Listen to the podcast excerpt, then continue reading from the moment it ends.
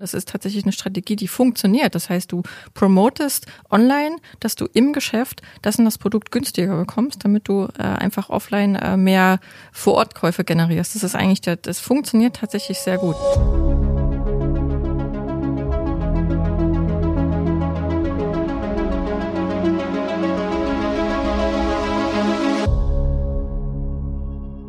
Heute geht es um das Thema wie macht man einen Online-Shop einzigartig? Mhm.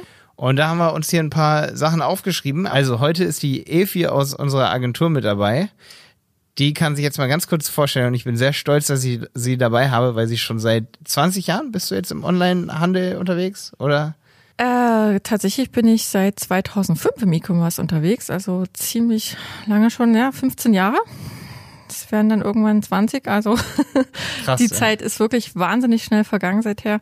Ähm, ich habe tatsächlich ähm, so von der Pike auf ähm, den Onlinehandel miterleben dürfen und äh, bin tatsächlich jetzt auch ähm, in der Agentur gelandet, wo ich auch mein ganzes Fachwissen dort ähm, einbringen kann und darf. Und da freue ich mich auch sehr drüber.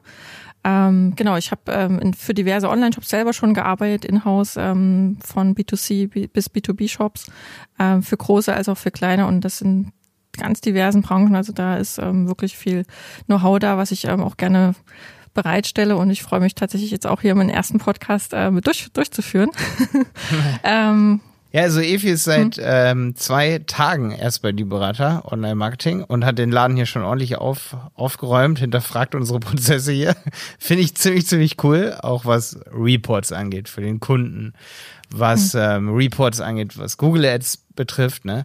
Und ähm, ich weiß zum Beispiel, also ich kenne Google Ads zum Beispiel auch schon seit seit es Google Ads gibt. Ich glaube, Google Ads gibt es auch schon fast seitdem es Google gibt. So zwei, drei Jahre später, seit 2001, 2002. Ja, richtig. Google ja. wurde 98 gegründet und dann gab es direkt Google Ads. Ähm, 2005 habe ich davon gehört, aber ich habe echt erst aktiv seit 2013, 14. Uh. Da habe ich das erste Mal in Google Ads Konto wirklich was da eingerichtet. So, also es ist echt. Okay. Ist noch relativ war es wahrscheinlich schon vergleichsweise komplizierter als noch 2005. Genau. Ja, da ja. hat man für tatsächlich mit wenig Aufwand ganz, ganz easy peasy äh, Anzeigen schalten können. Richtig. Äh, mal abgesehen davon war das, ähm, das die, Konkurren die Konkurrenzsituation bei weitem nicht so hoch wie heute. Also das heißt, die CPC-Preise waren natürlich deutlich attraktiver. Ähm, und ähm, man hatte halt auch, es gab damals sogar schon den Google Ads Editor. Ähm, daran kann ich mich noch erinnern. Den gibt's Wie, auch schon länger. Ja. Den gibt's schon tatsächlich eine ganze Weile. Ich bin da auch, äh, auch sehr firm drin, den zu benutzen und weil es einfach viel einfacher ist, die Konten zu verwalten. Mhm. Ähm, abgesehen davon hat man halt auch viel mehr Möglichkeiten, ähm, sag ich mal, äh, Anzeigen zu, zu, zu schalten, ähm, beziehungsweise man kriegt dort mehr Hinweise auch im Vorfeld, um Verstöße zu vermeiden. Ähm, genau. Da können wir auf jeden Fall nochmal im Google Ads Podcast, wir haben ja den ja. Helmwolf Google Ads Podcast, ne? Gerne. Da reden wir einmal die Woche über Google Ads, da mhm. treffen wir beide uns auf jeden Fall auch nochmal. Mach mal. Heute geht es eher um das Thema, wie macht man einen Online-Shop einzigartig? Mhm. Und da haben wir uns hier ein paar Sachen aufgeschrieben, aber das ist jetzt nicht so, ganz wichtig, dass ihr dran bleibt hier. Das ist jetzt nicht so dieser Standard so USP für einen Online-Shop, die man googelt und dann kommt sowas wie Verkauf über die Preise, kostenloser Versand. Nee, sowas gar nicht. Wir wollten eher mal so ein bisschen um die Ecke denken, wie man online auch ein bisschen offline kriegt. Und ja, das erste wäre da auf jeden Fall Meetups zu bestimmten Produkten. Das habe ich aus der Folge, die könnt ihr euch nochmal anhören, wenn ihr hier zuhört, und zwar mit Jonas Schindler und mir zum Thema Teewald. Teewald hat es nämlich so gemacht, weil es so spezifische Produkte sind, dass Young und Jonas immer Teeseminare gegeben haben über Meetups. Sie haben dafür nicht nur Geld bekommen oder machen sie auch immer noch. Also sie nehmen nicht nur für die Seminare Geld und verdienen daran im Grunde ein bisschen Geld, aber sie lernen auch ihre Kunden halt noch viel besser kennen und können dadurch natürlich ihre Produkte immer weiter optimieren, die sie ins Sortiment reinnehmen. Und sie sind dadurch natürlich als Online-Shop viel greifbarer. Und das ist natürlich für kleine Online-Shops, gerade die noch ein lokales Geschäft haben, super, super cool, dass man sich einfach mal Meetup als App zum Beispiel holt und dann Meetups macht. Ja. Das zweite erzählt euch jetzt Efi und zwar geht es da um Markenbotschaften. Genau, was äh, mir ganz häufig bei Kundenprojekten auffällt, äh, ob es auch bei gerade bei kleineren mittelständigen Online-Shops, die, sag ich mal, nicht so viel Geld investieren wollen oder können in Corporate Designs, ist tatsächlich, dass ähm, der Markenauftritt ähm, bei Webseiten ähm, oder auf deren Webseiten immer sehr äh, marginal gehalten wird. Das heißt, also man investiert wenig in das Logo-Design, in die Corporate-Farben, die man tatsächlich verwenden möchte. Das zieht sich so ein bisschen durch die Webseite. Das heißt, es wird meistens noch im Head-Bereich gut investiert in, äh, einen, orden, einen ordentlichen Auftritt. Und wenn man dann weiter runter scrollt, sieht man dann tatsächlich ganz häufig, dass das äh, nicht durchgezogen wird. Das heißt, dass Farben verändert wurden, dass Call-to-Action-Buttons einfach nicht ähm, in, in der Farbgebung sein sind, wie sie, wie sie passend stellenweise ist, dann spielt dann auch das Logo nochmal eine Rolle, weil dann halt ähm, Logofarben verwendet werden, die dort eigentlich nicht mehr ähm, unten kommuniziert sind. Ähm, das zieht sich dann äh, meistens auch noch auf Produktseiten durch. Ähm, erfahrungsgemäß ist das eigentlich ein Invest, den man tätigen sollte. Es ist ähm, mal so ein Workshop zu machen, ob nun Inhouse oder mit Agentur, spielt da gar keine Rolle. Ähm, es sollte tatsächlich jemand sein, der ähm, einfach auch mal um die Ecke denkt, ähm, so wie wir zum Beispiel. Es geht halt tatsächlich darum, wie schafft man es, ähm, dass der Nutzer, wenn er komplett neu auf euren Online-Shop kommt, dass er erstmal Vertrauen gewinnt, ähm, dass er sich wohlfühlt, dass wir also eine Art User Experience schaffen, die über das Logo hinausgeht, ähm, die also auch auf Produktdetailseiten, ähm, wenn man also die Produktdetailseite einsteigt, gerade bei Google Ads spielt das eine sehr große Rolle, ähm, hat man eine gewisse Erwartungshaltung. Man kommuniziert das etwas auf der Textanzeige und hat eine gewisse Erwartungshaltung und stellt dann fest, ähm, der Nutzer fühlt sich aber nicht wohl, weil einfach das Corporate Design nicht das äh, entspricht, was man vielleicht erwartet hat, mhm. nämlich Professionalität, Seriosität und insbesondere auch äh, ähm, Vertrauen. Mhm. Ähm, eine Markenbotschaft dort zu kommunizieren mit USPs kann durchaus retten, muss aber nicht. Ähm, das heißt also, wenn ich gut in USPs setze, nehmen wir mal sowas wie Versandkostenfreiheit, ähm, 100 Tage Rückgaberecht, wie nach dem Zalando-Prinzip, sage ich mal, äh, kann, kann funktionieren, wenn man auch noch ein gutes Pricing hat. Ähm, perspektivisch ist es aber so, dass auch äh, genügend Konkurrenten ähnliche äh, äh, Strategien fahren. Deswegen ist dort meine Empfehlung, erst auf das Corporate Design zu setzen, User Experience zu schaffen, ähm, vielleicht auch mit gewissen Gimmicks zu arbeiten, Features, die vielleicht auch nochmal, ähm, die insbesondere die Nutzer einfach auch flashen und sagen, cool, das gefällt mir, hier bleibe ich. Ähm, und das ähm, so die dort Ideen zu entwickeln, ähm, halte ich für die für das Entscheidende, gerade in der heutigen Zeit, wenn Nutzer einfach auch überfordert sind mit ähm, Online-Shops, die halt ähm, einfach nicht mal nicht mal zeitgemäß sind. Also da geht es auch um moder moderne Ansätze zu entwickeln, die den Nutzer einfach, einfach wie gesagt, flashen. Das ist so ein bisschen mein Ansatz, den ich dort fahre. Mhm. Ich habe da ein Beispiel vorhin rausgesucht und das ist Buy Components. Die machen das zum Beispiel richtig, richtig gut. Ich habe auch einen B2B-Shop.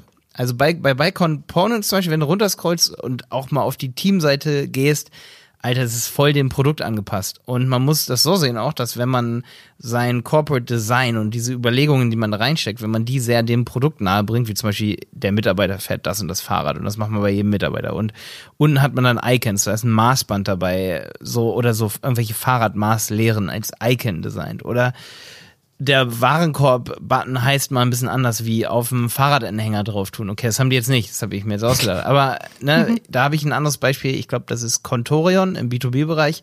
Die haben zum Beispiel sowas auf den Warenstapler tun. Ne? Und das sind so Sachen, die schaffen Pro äh, Bezug zu dem Produkt.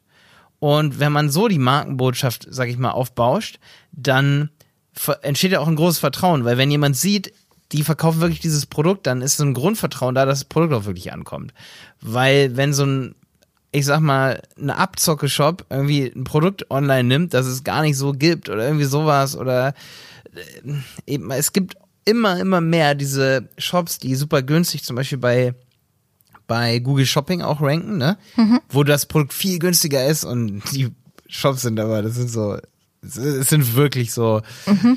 Äh, ja, die gibt's eigentlich, also die gibt es schon, die funktionieren auch, aber die haben ganz große Mankos, sag ich mal. Mhm. Und die fahren ja auch nicht diese Strategien. Die sind ja auch nicht so unique, sag ich mal, was die Markenbotschaft angeht. Und daran kann man dann echt schon die Spreu vom, vom Weizen, Weizen trennen. Mhm. Und das macht ja der Kunde unterbewusst. Und deswegen ist die Idee auf jeden Fall wichtig, dass man mal andere Wege geht und nicht nicht irgendwie immer das genauso macht, wie der Konkurrent das macht und das Warenkorb nennt oder so. Dann vielleicht einfach mal anders nennen, ne? Niemand hat gesagt, dass es unbedingt Warenkorb heißen muss. So. Klar, das nagt an einer User Experience, wenn die Leute das kennen, aber es muss natürlich schon offensichtlich sein, was es bedeutet. Wenn es zur Zielgruppe passt. Ich würde auch behaupten, ähm, wenn man so einen Weg geht und die Zielgruppe ist halt nicht so hip-affin, wie auch immer. Das ist halt einfach, also wenn es keine junge Zielgruppe ist, sage ich mal, mhm. würde ich tatsächlich diesen Weg nicht gehen. Mhm, also genau. würde ich tatsächlich die gewohnten äh, Dinge lassen. Also auch, dass es, es muss nicht unbedingt Warenkorb heißen, aber dass man erkennt, dass es sich um einen Warenkorb handelt. Ne? Manche tatsächlich verstecken den Warenkorb auch an der falschen Stelle. Der ist dann nämlich nicht rechts oben platziert, sondern die platzieren den dann links oben oder im schlimmsten Fall auch mal unten.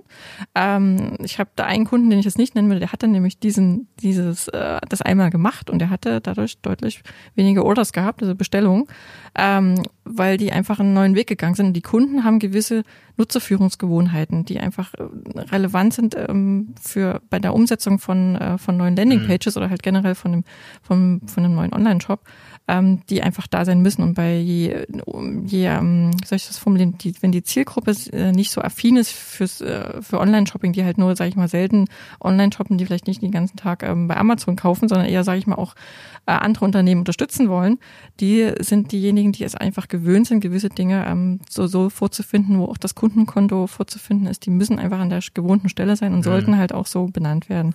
Da muss man dann mit anderen Aspekten arbeiten. Da kannst ja. du ja trotzdem mit sehr mhm. individuellen Logos arbeiten und all solchen Dingen. Mhm. Ja? Das auf jeden Fall, ja. ja. Mhm. Da muss man ja nicht gleich den Warenkorb oder Kaufenbutton um, umbenennen. Nee, so, das, das, nicht. Ist ein aber das, krass. Ja. ja, aber das ist, muss halt zur Zielgruppe passen und ähm, das ist, glaube ich, das Entscheidende, sich versuchen, vor allem in diese Zielgruppe hineinzuversetzen. Wer ist das? Ich arbeite da stellenweise, wenn es mir wirklich schwerfällt, einfach mit Personas. Also ich kreiere mir dann eigene Personen, um festzustellen, wer ist das. Nutze natürlich im Vorfeld Daten, um herauszukriegen, welche Personen sich das ähm, ungefähr, also welche Personen dort meistens kaufen, was sind dort Bestandskunden, was sind, wie arbeiten die, wie funktionieren die neue Kunden, das schaue ich mir im Detail an und dann äh, ergeben sich daraus so tolle Ansätze, wie man die im Online-Shop nochmal ansprechen kann, mit auch mit emotionalem Bildmaterial, aber ich glaube, das ist nochmal eine extra Folge, was man dort machen könnte. Mhm. Ähm, Im Grunde genommen geht es einfach darum, die Zielgruppe zu begeistern und halt auch äh, die Nutzerführung nicht außen, außen vor zu lassen. Also das ist halt dass eigentlich die Begeisterung, die man dort äh, versucht zu wecken, nicht in, ähm, sage ich mal, die Features darunter leiden, die irgendwo gewohnt sind zu benutzen, ähm, wie zum Beispiel das Warenkorb-Symbol. Also das sind so Dinge, die ich ganz selten anfasse und dort auch Empfehlungen gebe, die zu verändern, weil das ist einfach ein Punkt, den Nutzer gerne einfach wollen, dass das so ist, wie's, wie man es ja, gewöhnt ja, ist. Selbst ich wäre, glaube ich, dann kurz irritiert. Ja. ja. Guter Hinweis nochmal an der Stelle. Ähm, lass uns ein bisschen weggehen jetzt vom Thema, was man auf der Website noch so ändern kann. Mhm ich hatte die Folge ja so ein bisschen entworfen in der Folge, wo ich mit Jonas über große Online-Shops oder so rede, was man noch machen kann, oder mittlere war es, glaube ich. Ähm, Tipps für die, da haben wir diese Tipps-Folge gemacht, da habe ich gesagt, ey, wir sind immer kreativ und denken uns Sachen aus. Und was ich zum Beispiel auch, das passt ganz gut zu der Folge von Max und mir, da haben wir über Fahrradversandhandel geredet. Mhm. Und meine Idee wäre, ich mache, wenn ich ein lokales Geschäft auch bin, das Kunden anziehen möchte und einen Bezug zur Zielgruppe aufbauen will und echt Probleme sehen möchte, was, was sage ich mal, die Leute für Probleme haben, dann würde ich zum Beispiel sowas machen wie Schrauberwettbewerbe, an Fahrrädern schrauben, dass jemand was gewinnen kann, wie ein krasses, wie ein mhm. cooles Fahrrad oder so, ne?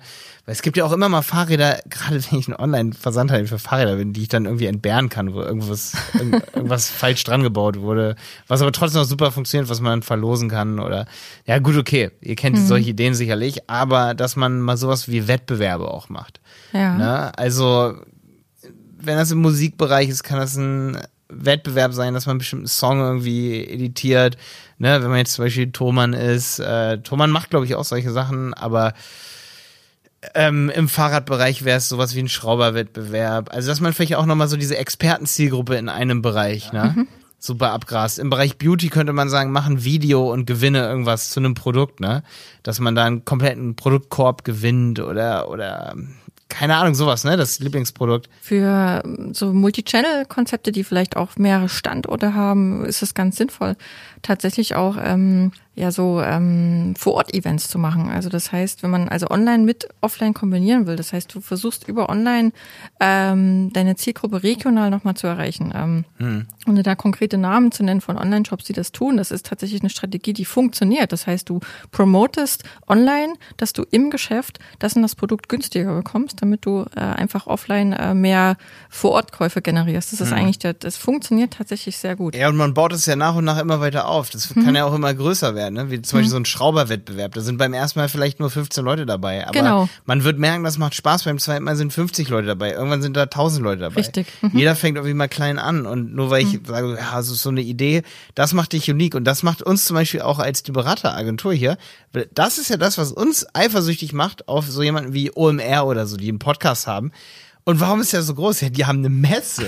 Die haben eine Messe, wo 500.000 Leute gehen. Mhm. Nee, keine Ahnung, wie viele jetzt noch. Also, ich glaube, 100.000 oder so haben die schon mal geknackt, glaube ich, ja? an Besuchern. Ja, locker. Und das ist halt so, das hat die unique gemacht. Das muss man mal sehen, ne? Mhm. Und das ist bei beim Onlinehandel recht ähnlich. Du machst einmal ein Event, das wird von Jahr zu Jahr größer und irgendwann bist du aus der Branche nicht wegzudenken, weil jeder weiß, die machen dieses Event. Das ist der, mhm, der Ending, ja. Ja, und irgendwann mhm. bist du damit dann, damit wirst du so groß wie Red Bull, äh, ne? Also die auch immer wieder auf Events setzen. Da wirst du so groß wie, sag ich mal, ein Riesenpodcast, wie, äh, ja, einfach ein großer Versandhandel, der, sag ich mal, auch offline irgendwie seine, seine PR stärkt. Und jeder von denen hat auch klein angefangen. Ne? Jeder Definitiv. hat auch ein kleines Event erstmal gemacht. Ja. Und deswegen, also da sollte man sich nicht abschrecken lassen, wenn da beim ersten Mal nur 15 Leute dabei sind. Es ist wirklich nur ein Meetup oder so. Ja. Das war auch noch so eine Idee, ne? Meetups haben wir schon, ja. Hm. Ähm, Markenbotschaften haben wir. Ich habe noch eine Sache und zwar, das ist, ähm, also wir haben noch mehr, aber eine wichtige Sache finde ich auch so diese Produktzugaben, wo man wirklich so Kooperation macht, ne? Also eine weitere Sache ist definitiv, dass man noch Sachen dazu gibt zu seinen Kernprodukten. Man hat ein Kernprodukt wie zum Beispiel ein SUP. Das habe ich mir jetzt gerade erst bei Bluefin nochmal so abgeguckt. Die haben am Anfang, das machen die jetzt glaube ich gerade nicht, lege ich jetzt nicht meine Hand für ins Feuer, aber die haben zum Beispiel eine Action Cam mit dazu gegeben. Das SUP kostet 600, 700 Euro. Die machen eine Kooperation mit jemand, mit einem Hersteller von Action Cams. Oder die bestellen es auch irgendwie bei Alibaba oder was, weil es gibt ja viele günstige Action Cams, die auch gut sind, ne?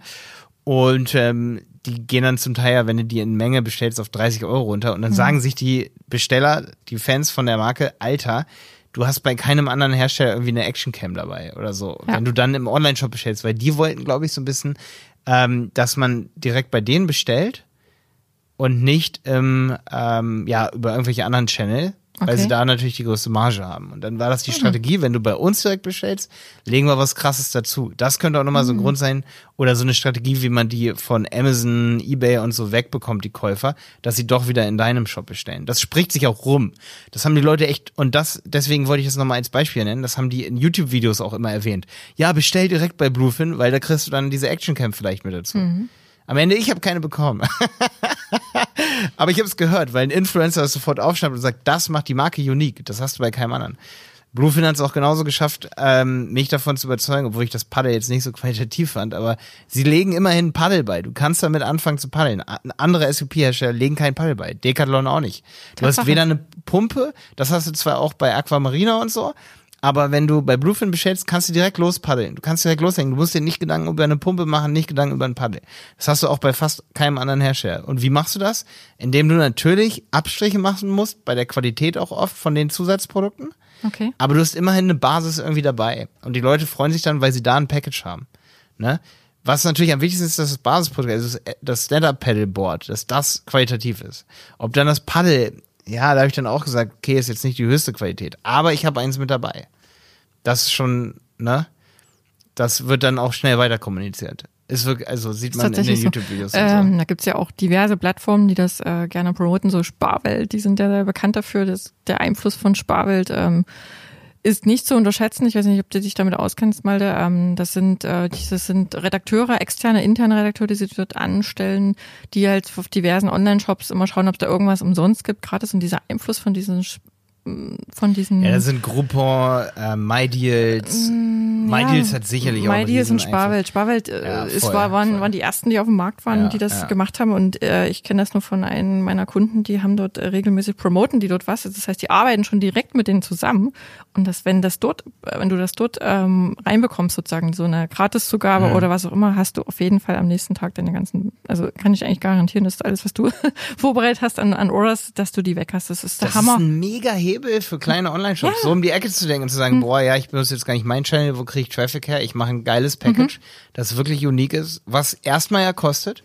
Ja. Dann habe ich vielleicht nur noch 10% Marge und nicht mehr 30, aber äh, du kommst in so eine so Du kommst in, in, diese, klar ist das eine gewisse Ziel, also muss man dazu sagen, die Zielgruppe, die bei MyDeals und bei Sparwelt äh, sich äh, aufhält, ist natürlich schon sehr affin für besonders kostengünstige Sachen oder halt auf besonders hohe äh, Erspar äh, Einsparungen. Das heißt, ähm, man kann dort nicht mit einem 10% Gutschein um die Ecke kommen. Also es muss auf jeden Fall etwas sein, was tatsächlich ähm, entweder der, wo der ähm, UVP enorm runtergegangen ist, dass man sagt, okay, zum Beispiel sowas wie Kopfhörer und so gehen dort richtig klasse. Dass man sagt, okay, normalerweise kostet der Kopfhörer 199, dann kostet der Bus 129.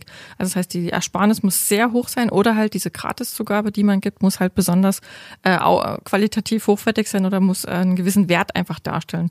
Äh, weil das wird dann auch direkt von den Redakteuren so kommuniziert. Das heißt, die beschreiben dann dort auch in den Kommentaren, ist besonders günstig und ähm, gibt es tatsächlich nur für kurze Zeit. Das wird so hoch gepusht dort. Ähm, das wird auch auch in diversen Kanälen dann weiter kommuniziert.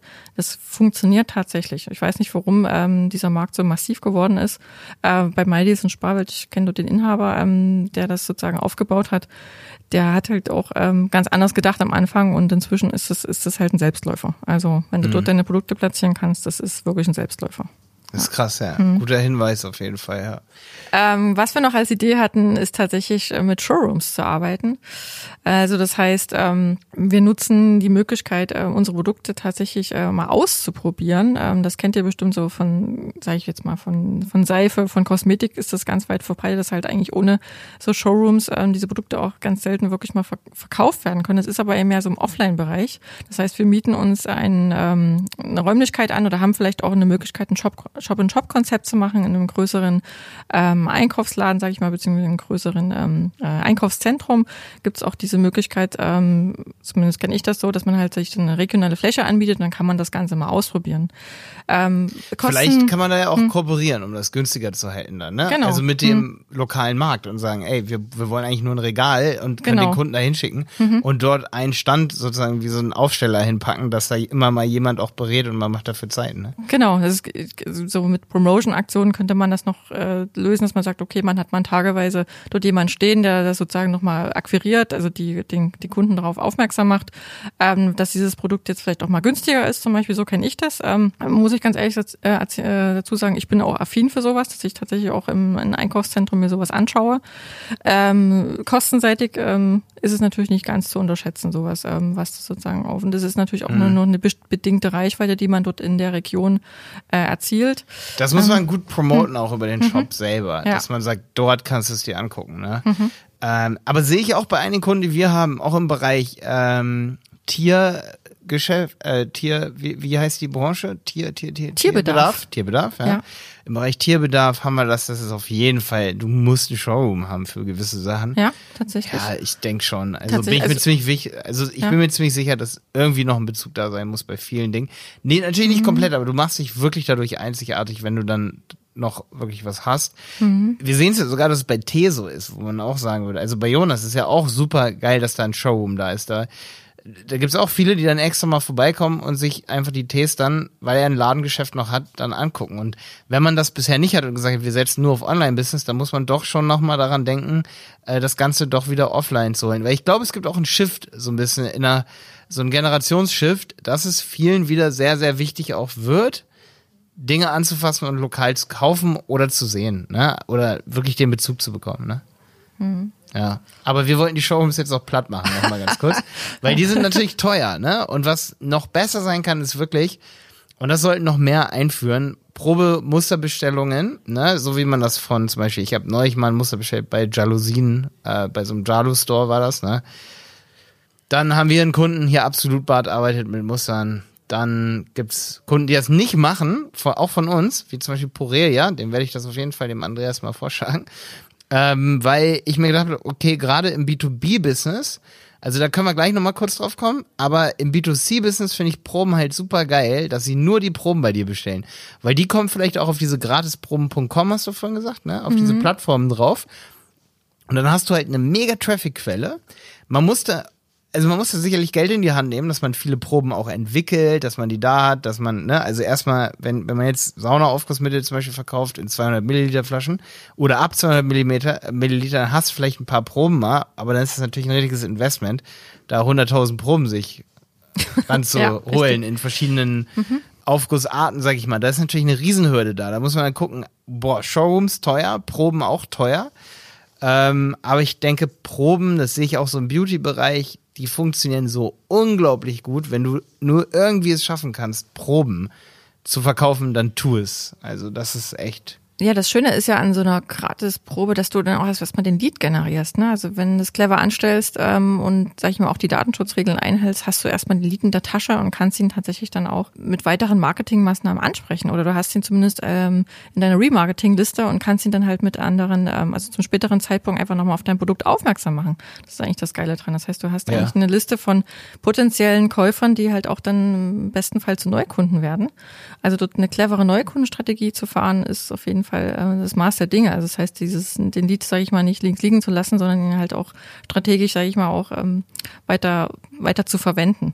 Ähm, ich habe das, ähm, ich kenne das so, das Thema Gratisproben. Ich lud das mal auf die B2B-Branche zu ähm, transferieren. Und zwar ist das in, in Drucker, Online-Druckereien ist es eigentlich das Maß der Dinge. Ohne eine gratis ähm, Materialprobe mhm. kriegst du den Neukunden einfach nicht. Ähm, und ich denke, im B2C-Bereich äh, kann das ähnlich sein, in Abhängigkeit davon auch, wie das Pricing ist, ähm, von den Produkten sicherlich auch. Also sagt man, investiere ich jetzt erstmal, also kaufe ich mir jetzt erstmal selber das Produkt ähm, und investiere halt erstmal das Geld, um zu, den Online-Shop mal zu testen, insbesondere, oder halt mhm. auch den, das Produkt selber erstmal mir, mir anzuschauen, äh, wenn ich mir unsicher bin. Und dann ist die Frage, ob dann die Gratisprobe wirklich vielleicht sogar zu mehr, sag ich mal, nachhaltigen auch Bestandskunden werden, weil die halt auch bereit sind, einfach erstmal ihre Daten preiszugeben. Ja, ähm, ja. Das ist so ein Punkt Datenschutz ähm, und äh, Datenpreisgabe. Das heißt, die Hürden zur Bestellung dieser Gratisprobe sollten auch so gering wie möglich sein. Also das heißt, so wenig Daten wie möglich abfragen. Mindestens die Adresse ist klar. Da reden wir nochmal äh, eine extra Podcast-Folge. Ja, da machen Evi und ich nochmal eine extra Podcast-Folge drüber. Okay. Definitiv. Haben wir vorhin schon besprochen, ja. Die Tipps zur Demo-Testbestellung. Okay. Äh, aber B2B-Kunden können das auch sehr gut machen, indem du wirklich irgendwie ähm, auch eine Hürde festlegst, also das Unternehmen zum Beispiel, das die Probe bestellt und das kann ja auch was Teures sein. Also ich habe das vorhin am Hand, natürlich, weil wir hier vor einem Podcastgerät sitzen, von einem XLR-Kabel mir überlegt, wenn ich jetzt zum Beispiel in Musikgeschäften irgendwie was verkaufe, also an, wenn Musikgeschäfte meine B2B meine B2B-Kunden sind, ne? Dann könntest du denen beispielsweise ja das Kabel erstmal echt so zuschicken, da muss man dann die die die, die Hürden natürlich auch mega klein halten und nicht sagen, ja, aber wie viel Umsatz machst du und dies und das, sondern echt einfach nur trag dein, deine Website ein von deinem Musikgeschäft, deine Handelsregisternummer oder irgendwie sowas, dann kriegst du mehr vielleicht auch echt nicht und dann kriegst du dieses Kabel zugeschickt. Kostenlos. Mhm. Weil das sehe ich bei Alibaba ist auch oft immer so ein Problem, ne? Das ist er jetzt, damit meine ich nicht, dass man irgendwie jedem, der irgendwie ein Online-Business startet, äh, der, der ein, ähm, so ein Dropshipping-Business starten will oder so, da gibt's ja unheimlich viele. Mhm. Da muss ich natürlich auch Alibaba und so schützen, ne? Da, weil da würden übelst viele irgendwelche Plastikpflanzen bestellen, um zu gucken, ob sie dann, die dann dropshippen. Da muss man natürlich darauf achten, B2B-Kunde ist nicht gleich B2B-Kunde, ne? Mhm. Ähm, aber dass man das irgendwie verifiziert und dann auch sagt, okay, dann schicke ich dir eine Einheit davon einfach mal so zu, ne? Weil ähm, wo kann man das schon machen, dass man das dann irgendwie ohne große Kommunikation bei einem Versandhandel dann auch als B2B-Kunde dann bekommt? Ja. Da muss man natürlich auch dann sagen, ja, okay, ich möchte beispielsweise, boah, wenn es jetzt was krasses ist, wie zum Beispiel, ich will Lager ausstatten, ne? Und möchte mir 100 Lagerregale bestellen aber da will ich ja vorher mal eins sehen. Und da mhm. muss es mir super einfach gemacht werden, das kostenlos zu bekommen. Ne? Mhm. Dass ich dann schon mal meine Wunsch, das kann natürlich dann auch vom Vertrieb noch verifiziert werden oder irgendwie erst bestätigt werden, diese Bestellung. Aber dass die ganz einfach erstmal als Anfrage reingehen kann, so wie eine richtige Bestellung, mhm. kann ja immer noch gesagt werden, nee, geht nicht, weil ähm, was auch immer. Ja. okay, aber ich finde auch Proben sind für B2B super, super wichtig, damit man unique wird und sich von der Konkurrenz unterscheidet. So, weil mhm so ein XLR-Kabel kriegst du in vielen Shops und wahrscheinlich bei vielen Großhändlern auch irgendwie, ne? Aber mal eine Einheit zu bekommen, so, ja. Okay, das waren unsere, das war unsere Liste hier. Tatsache. Ja, schön, dass. Sind mir da so viele Ideen gekommen im Nachhinein, aber. schön, schön, dass du als Zuhörer hier dabei warst. Ja, Efi, schreib dir die ähm, Ideen auf jeden Fall für die nächste Folge auf. Und schön, dass du dabei warst, Efi, bei der ersten Premiere im Handel 4.0 Podcast. Wir freuen uns, wenn du wieder einschaltest äh, bei iTunes, Spotify, wo auch immer. Bis dann. Der Handel 4.0 Podcast ist eine Produktion von Die Berater Online Marketing. Mehr Infos zum Podcast und unserer Agentur findest du auf www.dieberater.de. Bis zum nächsten Mal.